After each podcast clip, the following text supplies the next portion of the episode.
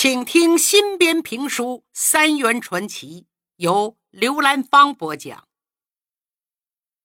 上回书说到，王少川在庆丰学校办食堂，受到教师同学们的欢迎，自己也挣了不少钱。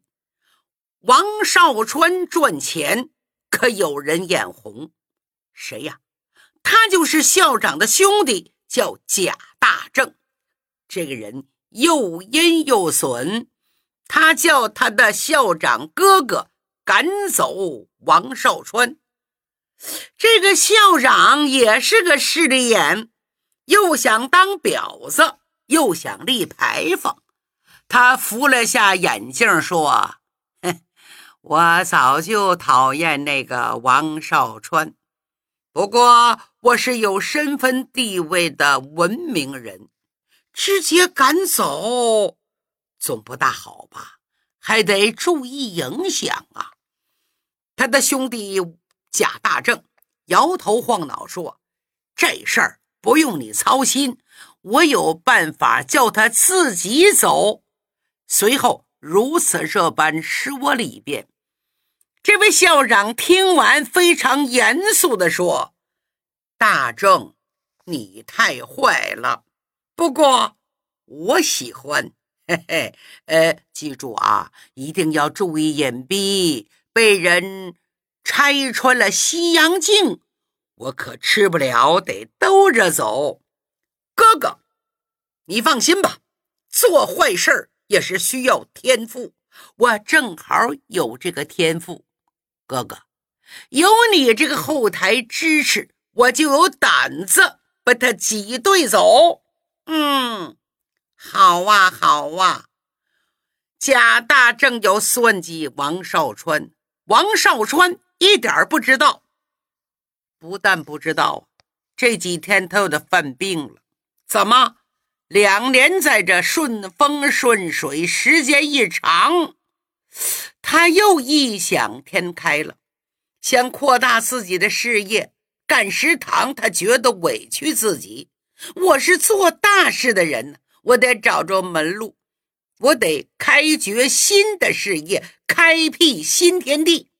这样一来，食堂的许多事儿就靠他的媳妇赵氏和姐姐王氏两人打理。少川的儿子呢，还不满两岁，虽说已经断了奶，逃啊闹啊，也不让人省心。那赵氏天天带着孩子去食堂，早出晚归，把他累得够呛。姐姐王氏在食堂管收钱，不忙的时候也会过来端端盘子、洗洗碗。可是老这样也不行啊，毕竟俩是女人。学校的食堂天天有外边人进来，人太杂，许多事儿还是需要男人来撑场子。王氏啊，就劝弟弟少川呐，多看着点自己生意，别老顾着往外跑，那让你媳妇儿喘口气儿啊。少川每次都满不在乎。我的姐姐，我也很忙，我天天在外边要搞关系、谈生意，也很累。食堂这摊子不是已经铺开了吗？用不着我操心啊，你们就。多操点心，实在不行呢，就多请两个伙计。说了几次，王少川还不在意，王氏也没办法，只好由他去了。这天中午出事儿了，闹事的人来了，就看食堂里大摇大摆走进几个人，一看就是那些街头混混一个懒洋洋的往椅子上一坐。很快便点了几个硬菜：粉蒸肉、炸香椿鱼儿、醋溜木须、干炸丸子，还点了牛奶。菜上来后，几个人开吃，吃到一多半的时候，有个娘娘腔的男子忽然站起来喊：“诸位，诸位！哎呦喂，蟑螂！牛奶里有蟑螂！什么蟑螂？”少川妻子一听，这还了得，赶紧来到切近，一看是个留小分头的小个子，正用筷子扒拉着碗里的一只死蟑螂。哎哎，你是老板娘吧？不对呀，我点的是牛奶，可没点蟑螂牛奶呀！啊，你们说对不对？对对对，蟑螂牛奶！哈哈！几个小混混哄堂大笑。赵氏有些急了：“哎，几位没搞错吧？我们食堂一直很干净、很卫生啊，没有蟑螂啊！”耶！留着偏分头这位翻了翻白眼儿：“怎么着？莫非我们冤枉你不成？俺可没那么说，就是就是，你们不能平白无故说我们这不干净。”哟，还挺横啊！这小子站起来做了个罗圈揖。各位，请你们发发善心啊！可得给我作证，这牛奶可是刚刚在他们食堂点的。说着，用筷子轻轻夹起了蟑螂，在大家面前慢慢的晃悠了一圈。你们可都是有学问的人呐，帮我看看这个小东西是不是传说中的蟑螂？阿弥陀佛！我刚才差点给吃进嘴里了。两个女生看了一眼，不由得一阵恶心，皱着眉头赶紧跑出去了。很快，一群不明真相的群众交头接耳，议论纷纷，指指点点。那群人更来劲儿了，这事儿不能算完，对，不能算完。女人不当家，把你们老板交出来。这时，少川姐姐王氏几步来到切近，对几个人陪着笑脸说：“几位，别生气，这肯定是个误会。按说我食堂的卫生啊很严格，每天把里里外外犄角旮旯全都大清除一遍，也不知道今天从哪儿蹦出来的蟑螂。这样吧，不管怎么说。”这个事儿影响了诸位的胃口，肯定是我们的不是。今天就不收钱了。嗯，那个人扫了一眼王氏，呵呵呵，说的比唱的好听啊！不收钱就拉倒了，万一我吃出毛病来，那可怎么整？说着，从口袋里掏出两块大洋，嘡啷啷啷往桌上一扔，够不够？嗯，大爷真不缺这点钱。王氏拿起大洋，又塞到那个人手里，继续陪笑说道：“哎呀，你们几位一看都是有身份的人，今天千错万错，都是我的错。我保证以后绝对不再发生这样的事儿。大兄弟，今天就算了吧。啊？”看王氏一直和颜悦色，那个人不好意思往下说了。本来这死蟑螂就是他们带来放到牛奶里的。行了，我就相信今天是个意外。再折腾，好像我有理的也没理了。今儿个就卖你个面子，走人。他冲着几个弟兄一招手，几个人呼啦啦走掉了。事情总算告一段落。看着这帮混混出去，王氏长长的出了口气，唉，虚脱的靠在桌子上，要不然摔倒了。他第一次碰到这事儿啊，刚才吓坏了，是勉强撑着。弟妹赵氏见姐姐神色不对，赶紧过来，姐。你没事吧？哎，我是第一次碰到这种事儿，他们这是诚心找茬啊！咱们两个女人就只能忍着，硬来是要吃大亏的呀！哼，都怪少川，他在外边逍遥快活，我们在这里给他顶包受欺负。夜里等少川回家，妻子赵氏对他就是。一通嚷嚷，王少川一听，嘣儿就蹦起来了。什么什么？他们敢欺负到我头上啊？反天了呢！王少川不怕这个，他混了这几年，也认识几个江湖上的弟兄。第二天就请他们喝酒，其中一个人绰号叫铁罗汉的苍柔人，在天桥摆摊卖膏药为业。一听王少川说罢，可火喽，啪拍案而起。少川，真有人在咱们地盘闹事儿，放心，弟兄们一定给你摆平。就这样，王少川这几天没出去，一直蹲在食堂。正等他焦急的时候，哎，前几天闹事那几个混混如期而来，又点了几个硬菜，跟上次一模一样。很快。他们在牛奶里找到了新玩意儿，什么呢？苍蝇！哎哎哎，牛奶里有苍蝇，都瞧一瞧，看一看呐！苍蝇牛奶，熟悉的感觉，熟悉的味道，呼啦啦，马上一群人围上看热闹。哟，真是苍蝇！哎呦，个头还挺大呢。就在这阵儿，王少川几步走过来。诸位，这大冷天的，哪来的苍蝇啊？还是上次发现蟑螂那位，叉着腰，歪着头，一甩头发，你就是老板吧？什么意思？嗯，大冷天的，我们没事抓苍蝇玩啊！你看看，你看看。王少川到近前仔细瞧，哟，还真是，嗯，是吧？没骗你吧？一只绿头大苍蝇。王少川点头指了指他们几个混混，看见了，看见了，不是一头，是好几头。这几头苍蝇加起来，少说也得几百斤吧？啊哈哈哈哈！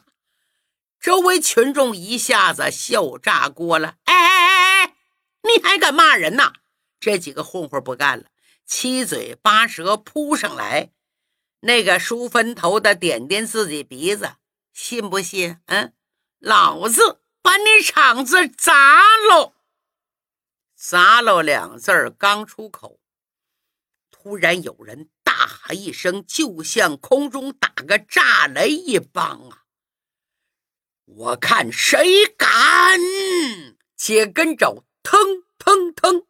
脚步像砸夯一样走过来一个人，高高的个子，宽宽肩膀，肚大腰憨呐，这张大脸呢，像洗脸盆的口一样，光头亮顶，刮得锃亮锃亮的，凸眉毛，大眼睛，塌鼻梁，大嘴叉，哎，头发刮的挺亮，胡子全留下了，连鬓络腮，胡子长。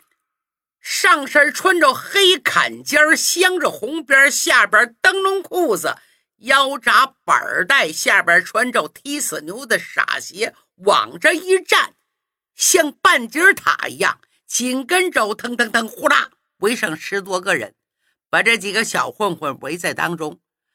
这几个小子一看，吓得滋喽，有两个钻到桌子底下了。光头亮顶的人正是铁罗汉，谁看谁也害怕呀。铁罗汉很快就来到梳分头的人面前，哎，不是要砸场子吗？你小子试试，也把你狗爪子剁下来！啊啊啊啊啊！这个小子是软的欺硬的怕，一看铁罗汉那模样。腮帮子鼓着，眼珠子瞪着，吓得陪着笑脸往左右看看。他带着几个人，有的没影了，有的在那哆嗦。大哥，有话好说，有话好说。哼哼，还说什么呢？你不说有苍蝇吗？大爷就来拍苍蝇来了。哎哎哎哎，大哥，开玩笑，谁说苍蝇了？谁说有苍蝇了啊？大冷天哪来的苍蝇？兄弟们，撤！冲着几个兄弟招手，这几个人连滚带爬，落荒而逃。铁罗汉哈哈大笑：“少川，都看见了吧？咱不惹事儿，但也不怕事儿。谁敢欺负咱们，咱们绝不能躲着藏着，不然他们只会骑在你头上拉屎。对，有事找我们。”这一喊，吓得周围人呼啦全跑了。饭都不吃了。经过这一闹腾，学校不愿意了。校长贾大方找到王少川，进行了一番严肃的谈话。王老板，我们这里是文明的学校，是教书育人的，不是三教九流逞英雄的肮脏之地。你找的都是什么人呢？啊！王少川连连点头。校长，您说的是，我也不想惹事儿啊。可是，人家欺负咱们，为什么偏偏欺负你，就不欺负我呢？嗯，贾大方摆摆手，你呀，啥也别说了。为了学校的安定。让孩子们能够安心读书。从今往后，你是不能在这里干下去了。王少川一听，愣住了。校长叫我搬走啊？你怎么不讲理呢？凭什么？不凭啥，就凭我说的。从明天起，你就给我撤了。哎，等等。可我们是签过合同的呀，合同没到期呀，你怎么能出尔反尔啊？合同上也说了，如果给学校造成了不好的影响，可随时取消你的资格。说罢，转身而去。王少川气坏了。你说这食堂干的正红红火火挣钱的时候，突然撤得损失多少啊？你想啊，后厨上这些个家具，包括厨师还有伙计，人的工资呢？可是县官不如县官，没办法，只好离开学校，把东西花都找地方存起来了。世上没有不透风的墙。没有几天，王少川就终于把事儿弄明白了。